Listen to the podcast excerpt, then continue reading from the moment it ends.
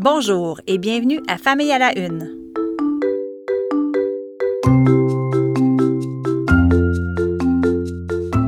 Mon nom est Maude Goyer et voici ce qui a retenu mon attention ces derniers jours dans l'actualité liée à la famille, à la parentalité et aux enfants.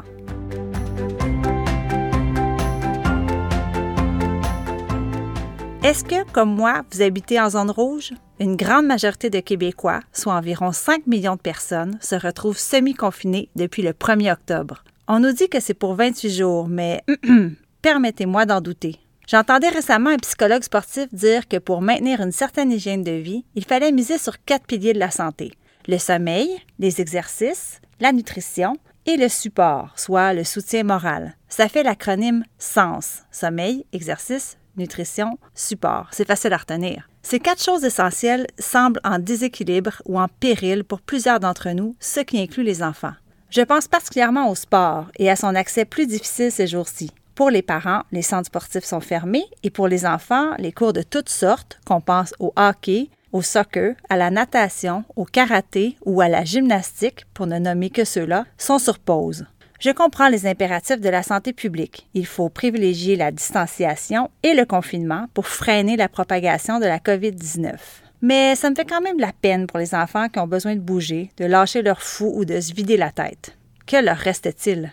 Bien sûr, il y a la cour d'école ou le parc municipal, mais encore là, il ne faut pas s'y précipiter. J'ai lu dans un article de la presse que l'achalandage dans les parcs urbains partout au pays était fortement à la hausse. On parle d'une augmentation de 40% dans certains cas. Bon, alors qu'est-ce qu'on fait? On sort les ballons, on va faire une balade à vélo, on va marcher dans le quartier et pourquoi pas, on se met au jogging. Une autre idée, on suit des vidéos de remise en forme sur Internet et il y en a plein qui sont faits au Québec. Chez nous, on a ressorti le jeu Just Dance, qui fait non seulement bouger, mais qui fait beaucoup rire.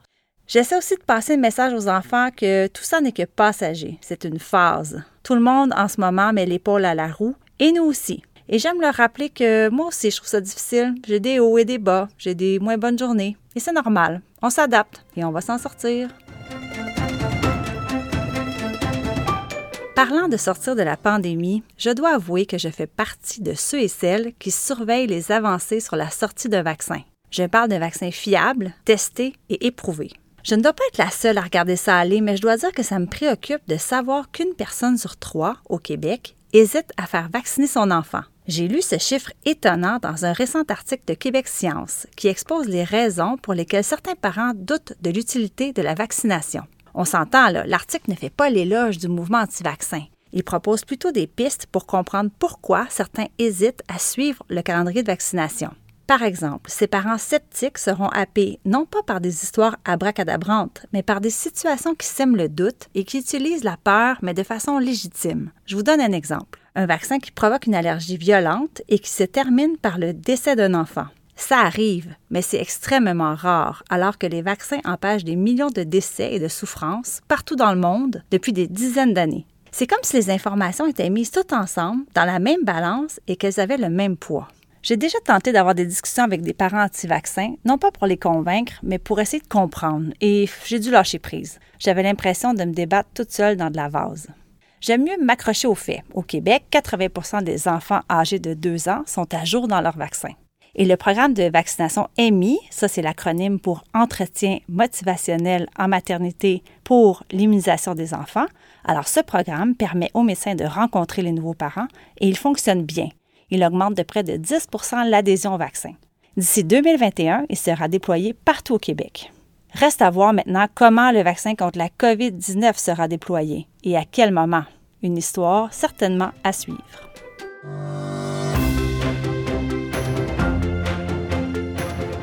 L'automne est toujours le moment de la rentrée littéraire et j'aime particulièrement jeter un coup d'œil sur les nouveautés jeunesse. Cette saison-ci, je remarque une tendance. Plusieurs des nouveaux livres pour enfants parlent de différence, d'unicité et d'acceptation de soi. Je vous présente quelques titres. Ils s'adressent tous à des enfants de 6 ans et plus. Il y a d'abord Les enfants à colorier de Simon Boulris et Paul Thibault, publié aux éditions Fonfon. Le livre présente une foule de portraits d'enfants joyeusement marginaux et extraordinaires dans leurs petites excentricités. Il y a aussi Julian est une sirène de Jessica Love, publié aux éditions École des loisirs. C'est l'histoire d'un petit garçon qui habite avec sa grand-mère et qui rêve de devenir une sirène. Mais alors, comment sa grand-mère va-t-elle réagir? Et je n'ai pas le choix de vous parler de Ma maison tête, qui sort aujourd'hui même aux éditions Fonfon. C'est écrit et illustré par Vig et il propose en fait une incursion singulière dans la tête d'un enfant atteint d'un trouble déficitaire de l'attention. C'est à la fois très original mais très accessible. Ce sont mes trois coups de cœur et je vous les recommande chaudement. Après tout, voilà bien une chose qu'on peut encore faire avec nos enfants, lire. Oups, cela fait sûrement plus de cinq minutes que je vous parle. Faut que j'y aille. Merci d'avoir été là et à bientôt.